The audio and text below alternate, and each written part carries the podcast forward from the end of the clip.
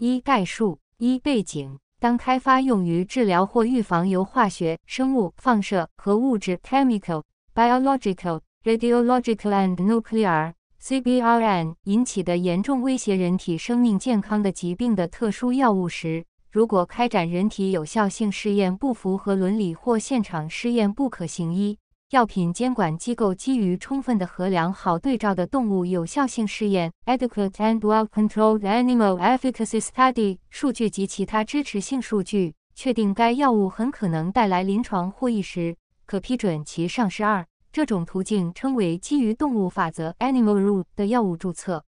基于动物法则注册药物，由于无法开展人体有效性试验，应在充分评估其预期临床用途与价值的背景下开展研究。需要依据动物试验结果预测人体有效性，并通过桥接动物和人体药代动力学 （pharmacokinetics, PK） 与药效学 （pharmacodynamics, PD） 数据外推预期人体有效剂量。本指导原则就动物模型充分的衡量好对照的动物有效性试验以及外推人体有效剂量等需要重点关注的问题进行阐述。本指导原则仅代表药品监管机构当前的观点和认知。随着科学的发展、认知程度的深入和相关研究数据的积累，将不断完善和适时更新。鼓励研发者就研究计划及研发中的技术问题与药品监管机构积极沟通。本指导原则的使用应遵守我国相关法规，并与其他相关技术指导原则相互参考使用。二、目的：本指导原则旨在为开展人体有效性试验不符合伦理或现场试验不可行的药物的动物有效性试验设计及评价提供一般性技术指导和参考。三、范围。本指导原则适用于治疗或预防由 CBRN 引起的严重威胁生命的疾病的药物，包括疫苗，且这些药物因开展临床有效性试验不符合伦理或不可行而无法获得人体有效性数据。本指导原则不适用于联合用药的研发。四、一般原则：基于动物法则评价药物有效性，需满足以下所有基本条件。一、致病因子的致病机制，受试药物治疗或预防的作用机制应明确。二、一般应在至少两种动物种属中开展有效性试验，能够从动物反应外推到人体。如果仅使用一种动物种属，则该动物模型必须充分验证，并能够很好预测人体反应。三、动物有效性试验的终点指标应与人体临床获益明确相关，通常是增加生存率或降低死亡率。不能仅考察替代终点。四、动物药效学和药代动力学试验数据或文献资料可能包含部分能够获得的人体数据，应足够支持人体有效剂量的选择。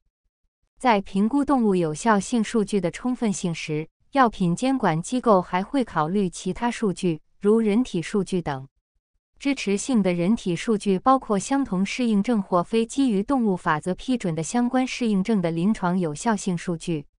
尽管不同类型的试验数据，如体外试验、其他类型动物试验、人体试验等，对于预测人体有效性都具有一定支持性，但基于动物法则注册药物需开展充分的和良好对照的动物有效性试验。基于动物法则注册药物的非临床药代动力学及安全性评价需符合现有相关指导原则技术要求。若是已上市药物，则需提供已有研究资料。药物非临床安全性评价应遵循药物非临床研究质量管理规范 （Good Laboratory Practice，GLP）。建议临床安全性研究采取与在传统审批路径下开发药物类似的方式进行。由于纳入试验的受试者潜在获益的可能性低，应慎重考虑风险，首选健康成年人，并在上市时获得合理规模和组成的人体安全数据。三。二、动物试验的一般要求。本指导原则下的特定试验研究包括动物模型的疾病过程研究 （Natural History Study），为药物上市提供关键有效性证据的充分的和良好对照的动物有效性试验，用于指导人体有效剂量和给药方案选择的动物 PK/PD 研究等。这些试验研究需遵循以下要求：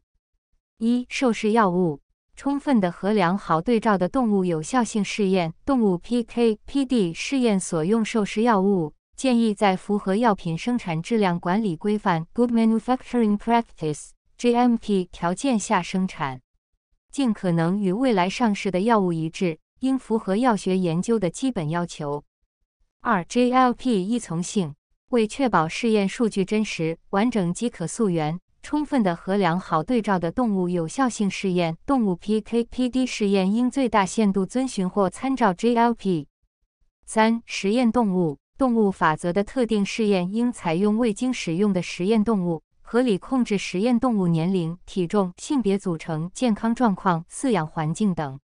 试验开始前，应根据试验目的确定实验动物纳入及排除标准。应使用足够数量的动物，满足统计学分析要求，确保科学有效的试验结果。四、动物福利干预和使用管理。动物试验需遵照《实验动物管理条例》《实验动物质量管理办法》《实验动物饲养和使用机构质量和能力认可准则》《实验动物福利伦理审查指南》等相关规定。一、常规兽医护理试验方案需经过试验机构中动物福利与使用管理部门或组织审阅批准，并进行全过程监督。试验过程中，由合格的兽医提供充分的兽医监督和动物护理。保障动物福利，应建立不影响试验目标的人道终点，制定科学的安乐死标准，尽量减少濒死动物不必要的痛苦及降低潜在的试验偏差。制定动物护理、救治与安乐死方案，包括适当的镇痛及对突发疾病和意外状况，如受伤、应激反应的治疗。在动物死亡或安乐死前后，应及时获得相关的组织样本，以确保数据的完整性。二、模拟临床情况的支持性干预。动物疾病过程研究和动物有效性试验有可能涉及支持性干预。所提供的支持性干预应尽可能模拟人类临床情况，并与研究采用的动物种属相关。根据预实验试验或文献，可按照既定的时间计划对所有动物实施支持性干预，或者根据预先确定的干预因素对单个动物实施。但需考虑动物间干预差异对药物有效性终点的潜在影响。在动物有效性试验中，理想情况下支持性干预符合以下情况：一、符合药物预期临床使用条件，反映临床预期医疗干预种类及时间安排；二、酌情改变剂量及药途径或医疗干预产品，以更适于动物的具体状况；三、动物模型的干预，对特定疾病模型动物进行适当干预。使动物出现与人体相似的疾病或病症，这种护理干预措施是动物模型开发的重要因素。四，在试验设计及分析时，应考虑干预措施对动物如毒性、对免疫系统的影响等和受试药物 PK 及 PD 的潜在影响。由于不同动物之间的差异可能会影响试验结果，充分的衡量好对照的动物有效性试验应包括消除这种潜在干扰的方案或措施。三、动物模型可靠的动物模型对于科学推测药物的人体效应，从动物数据外推人体有效剂量和治疗方案至关重要。应基于模拟人体疾病或病症的充分性及对受试药物的适用性选择动物模型。理想的动物模型应具有与人体相似的病理生理机制、疾病进程、症状和宿主免疫反应。全面提供致病因子引起人类疾病的详细资料，以充分支持所选择的动物模型。这些数据可以来源于文献或历史研究数据，但需科学、详实，能够充分评估动物模型的适用性。应基于药物作用机制、剂型和给药途径，以及从动物试验数据外推人体有效剂量及给药方案的方法，提供每一种动物模型的适用性依据。一、动物种属。根据目标适应症、药物作用机制等因素选择合适的动物种属。动物种属应在暴露于致病因子后，能够模拟人类疾病或病征的病理特征，体现药物作用机制，预测药物在人体中的作用，并外推人体有效剂量和给药方案。不要求使用特定的动物种属，也不限定于既往认可的动物模型。有效性试验一般应在至少两种动物种属中进行。在某些情况下，可能需要在更多的动物种属中进行研究，以模拟人类疾病或病症的相关特征以及人体对受试药物的反应。如果仅在一种动物种属中开展药效学研究，则该动物模型应对预测人体反应进行了充分验证。若在一个充分验证的动物模型中开展一项有效性试验，则需在该模型中进行验证性试验。验证性试验一般需在不同实验室开展，理由充分时，也可以在同一实验室开展。如果具有相关人体有效性数据支持，验证性试验可以豁免。二、致病因子一、致病因子的类别，用于诱导动物疾病模型或病症的致病因子，通常应与引起人类疾病或病症的致病因子相同，并适用于受试药物的有效性研究。若采用不同于人体的致病因子，应提供合理依据。对于化学性致病因子，应明确其来源、纯度、处方浓度以及使用条件下的稳定性等信息。对于生物性致病因子，应明确其来源、传代式、制备方法和浓度等相关信息。其选择应基于已知的独立因子，并具有低传代史。应采用已知与人类疾病爆发有关的细菌或病毒株。当生物致病因子菌株或血清型与人类不同时，分析试验结果与拟定临床适应症的相关性会受限，也会影响试验结果的外推应用。对于放射或核物质，应明确其类型和来源等信息。二、致病因子的病理生理机制，动物模型中致病因子的毒性或独立病理机制应与人体致病因子类似。对于化学性致病因子，其毒性机制包括受体结合、酶抑制与细胞内成分结合等。对于生物性致病因子，独立病理机制是微生物致病的决定因素。微生物致病决定因素包括毒素、促进入侵的物质、调节炎症反应的物质、与宿主产生组织交叉反应的物质以及逃避宿主防御的机制等。对于放射或核物质，其毒性机制包括 DNA 损伤和自由基产生等。三、暴露途径。当疾病或病症的发病机制主要取决于致病因子的暴露途径时，动物模型应使用与人体预期暴露相同的途径。当暴露途径未知，致病因子所致疾病或病症与其暴露途径无明确关联，或者不能在动物模型中复制时，可考虑其他替代暴露途径，但需提供合理性依据。四、暴露剂量及其定量检测。在理想情况下，设定暴露量下的致病因子应在动物模型中产生与人体预期类似的疾病或病症，包括范围和严重程度。应详细记载致病因子的暴露途径与暴露剂量。当引起人类疾病或病症的致病因子剂量未知或无法定量时，应详细说明试验中致病因子的暴露情况。五、从动物模型开发到动物有效性试验的整个过程。应建立可靠的检测方法，定量检测致病因子的暴露量，如病毒量、辐射暴露量等，且能证明致病因子暴露剂量的一致性与可重复性。个体动物的目标暴露量和实际暴露量通常应以绝对值表示。六、三、动物易感性和响应性。所选择的动物模型应对致病因子敏感，对致病因子不敏感的动物种属不适用于有效性研究。动物模型对致病因子的响应性应与人体暴露于致病因子后所产生的疾病或病症相似。不同动物种属之间可能存在敏感性差异，应分析导致该差异的因素。如果宿主免疫反应是人体疾病或病症发病机制的一部分，那么在动物模型中，宿主免疫反应应发挥类似作用。如果由于病原体的宿主范围受限而难以建立合适的动物模型，可采用密切相关的替代致病因子开展动物模型研究。四、动物和人类疾病过程的对比。一、动物疾病过程研究。动物疾病过程研究系动物暴露于致病因子后，监测并研究由此产生的疾病或病症的发生、发展过程。包括临床表现，如症状、体征、临床和病理特征、实验室参数、器官损害程度、致死率等。从暴露到临床表现出现的时间、临床表现的时间进程顺序以及严重程度。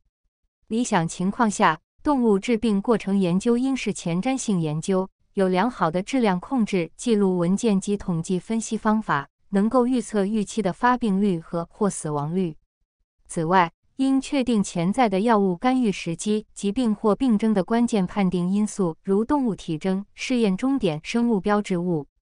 应关注动物年龄、性别对疾病过程的影响。为减少试验偏差，动物疾病过程研究应包括同期随机对照及无致病因子暴露的对照组，尽量使用盲法。基于已有信息和或初步试验研究结果，在研究方案中明确观察时间和频率。观察频率应足以描述疾病或病征的过程，确定有效性终点和药物干预时机。一般应高于常规毒性试验中的动物观察频率，且研究过程中每天的观察频率可能不同。此外，还应通过重复性试验或其他相关试验进一步证实动物疾病过程的研究结果。二、动物和人类疾病过程的对比，详细比较动物和人体的疾病过程。包括从暴露到出现疾病或病征的时间、临床症状发生及发展的时间进程、顺序及表现。上述研究可能受到多个因素的影响，如致病因子的类型、独立或致死潜力、暴露途径、暴露水平、剂量、浓度、时间等宿主因素，包括免疫状态及护理干预。某些人类疾病或病征缺乏相关的人体数据，或者人体数据有限，在这种情况下。需谨慎对比人类与动物模型中的疾病或病症的病理过程。一、发病时间，动物发病的时间应与人体相似。暴露途径、暴露水平、感染微生物的种类等因素都会影响发病时间，这些因素在动物模型开发中应予以考虑。二、疾病进展，理想情况下。动物模型中疾病或病征的进展，包括呈现的顺序，应与人体情况相似。当不同时，应为疾病或病征识别、治疗干预以及治疗结果的评估留出时间。如果发病和死亡之间的时间过短，药物有效性试验需更加谨慎。需关注不同暴露途径对疾病或病征进展的影响。三、临床表现。对模型动物的疾病或病症的表征一般包括血液学及血生化等实验室参数、组织病理学、大体解剖及结局、发病率和或死亡率。明确动物临床表现的时间进程，比较动物和人体之间的差异，并解释原因。由于人体的一些症状，如发烧、呼吸急促，可能难以在动物中观察或辨别，可能需要采用更先进的技术进行检测。五、药物干预时机，在动物有效性试验开始前，根据动物疾病过程确定药物干预的时机。如果在动物模型中观察到的症状与人体症状非常相似，且能预测疾病的发展，则这些症状可能成为药物干预的时机。在没有明确定义的疾病或病症的情况下，可采用生物标记物作为干预时机。但需提供该生物标记物与人体疾病或病症的相关性依据，分析生物标记物出现的时间进程与动物疾病或病症发生的相关性，并明确其测定方法及预测能力。对于暴露后预防适应症，应确保动物暴露于致病因子后，疾病或病症出现之前的合理时间内给药。由于动物不能模拟人类的求医行为，因此。针对治疗适应症，需制定科学的干预方案，避免在疾病或病征确立之前实施干预治疗。四、充分的衡量好对照的动物有效性试验。动物有效性试验系用于替代人体有效性试验，因此动物有效性评估需参照充分的衡量好对照的人体有效性试验的原则。试验终点能够证明人体具有重要的临床获益，通常是提高生存率和或降低死亡率。应考虑药物作用机制、药物类别、剂型和给药途径，对致病因子的致病机制及药物作用机制进行研究。这些信息对动物模型选择至关重要，有助于判断药物的安全性或有效性，解释动物试验结果，评估是否需要附加试验，确定可用于选择人体有效剂量和给药方案的相关生物标记物。与受试药物属于同一治疗类别或药理类别的其他药物的信息也有助于选择动物模型与解释试验结果。一、一般要求：动物有效性试验的设计应能模拟受试药物的最终临床应用，获得与人体预期药效相似且有意义的结果。充分的衡量好对照的动物有效性试验应符合或达到以下基本要求：一、能够评估药物暴露反应 （exposure response，ER） 关系；二、试验应符合随机盲法的基本要求，可采用可变区组的随机方法，以尽量减少试验偏差。应预先设定安乐死标准，分析该标准对结果解释的潜在影响。所有参与动物护理干预和或安乐死决策的人员，如试验负责人、兽医、动物护理人员、技术人员等，应设盲。所有负责收集、评估或分析解释试验数据的人员也应设盲。二、试验设计的基本要求：一、应设置安慰剂对照组，不采用非列效设计。将安慰剂对照组获得的数据与动物模型或疾病过程研究中获得的数据进行比较，以证明动物模型的可重复性。如果已有其他药物被批准用于相同的临床适应症，且与受试药物采用相同的动物模型，除了受试药物和安慰剂药物外，建议使用已批准的药物作为阳性对照。二、选择合适的致病因子，设计合理剂量和暴露途径。若致病因子采用替代暴露途径，应提供充分理由。三、采用合理的给药途径，除非有充分的理由，药物在动物中的给药途径应与人体给药途径相同。为提供可比较的药物暴露，动物与人体的给药方案可能不同。四、制定合理的药物干预方案。当采用生物标记物作为干预触发因素时，需提供科学性和可行性的依据。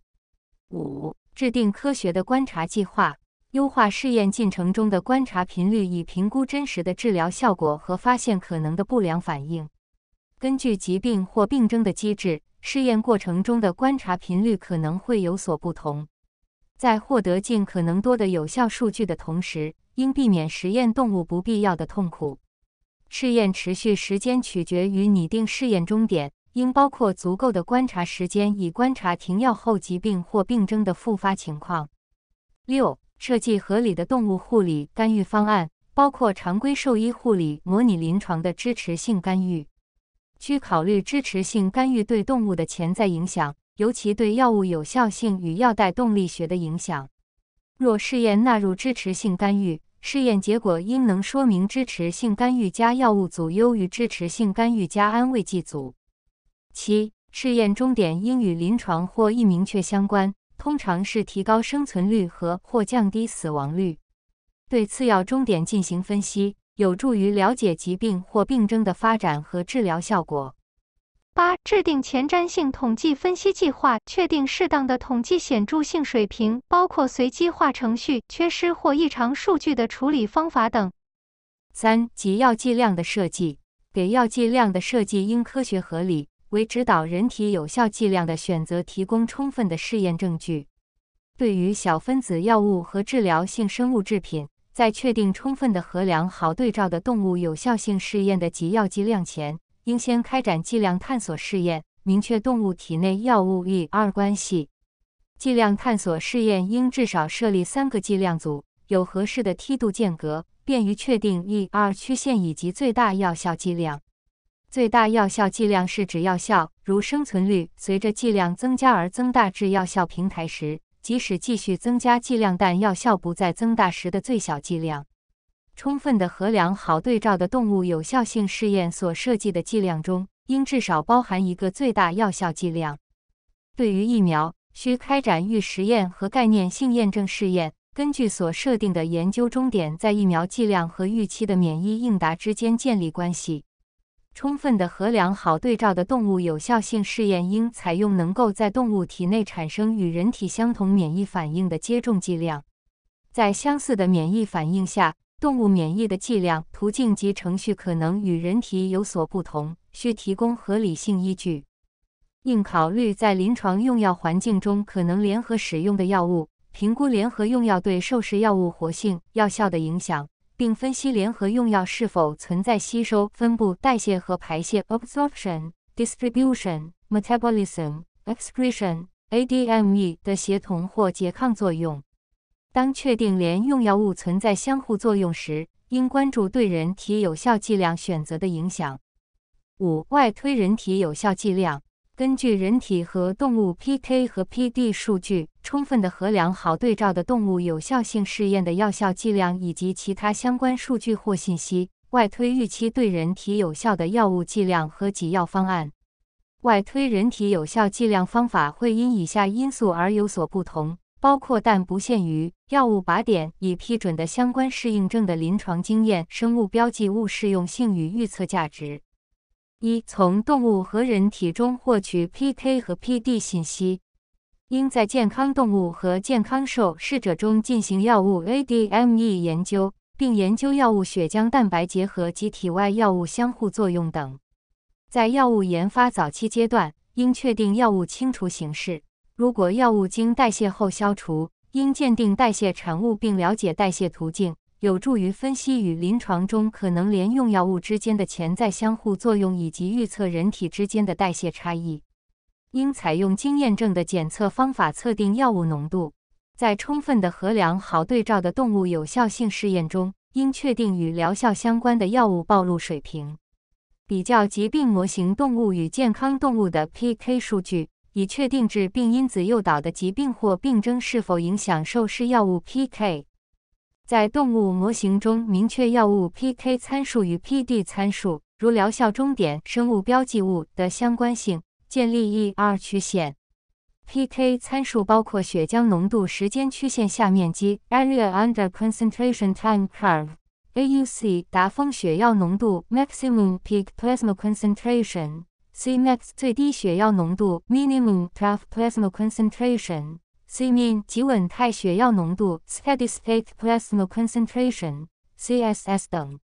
当使用生物标记物作为人体有效剂量选择的依据时，应明确该生物标记物在动物和人体中的测定方法及其预测效能。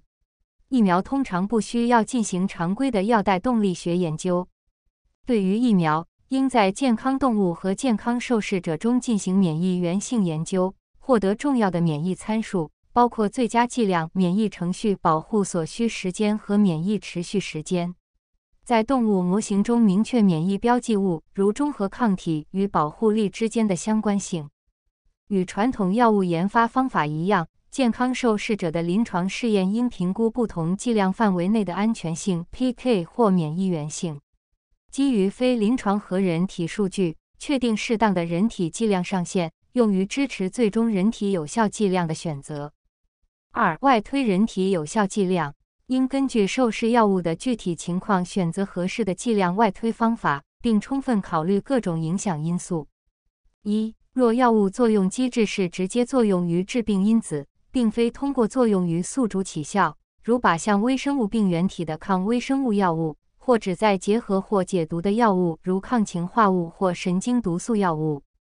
在这种情况下。可采用体外试验数据预测受试药物的靶浓度或靶剂量，确定动物模型中药物活性相关的 PK/PD 参数，指导动物有效性试验的剂量选择，并结合人体相关 PK/PD 参数，最终支持人体有效剂量的选择。对于抗菌药物，体外试验可用于考察 PD 特征，获得最低抑菌浓度 （Minimum Inhibitory Concentration）。MAC 等关键信息，并通过非临床试验确定与药效作用相关的 PK/PD 参数，如 Cmax、MAC 比值、AUC、MAC 比值、MAC 以上有效浓度的维持时间等。二、若受试药物已批准用于其他临床适应症，可根据已获得的人体 PK/PD 数据指导动物药效剂量的选择，再结合动物药效学数据指导目标适应症人体的剂量选择。例如，治疗肺炎的某种抗菌药物已获得的人体 E-R 数据，可用于指导肺鼠疫适应症动物有效性试验的剂量选择。该剂量下药物的有效性需在动物模型中进行评价。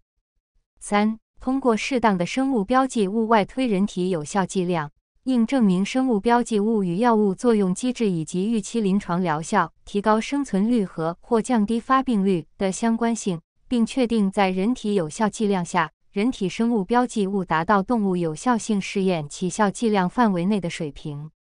对于疫苗，可根据其作用机制选择相应的免疫标记物体液和或细胞应答。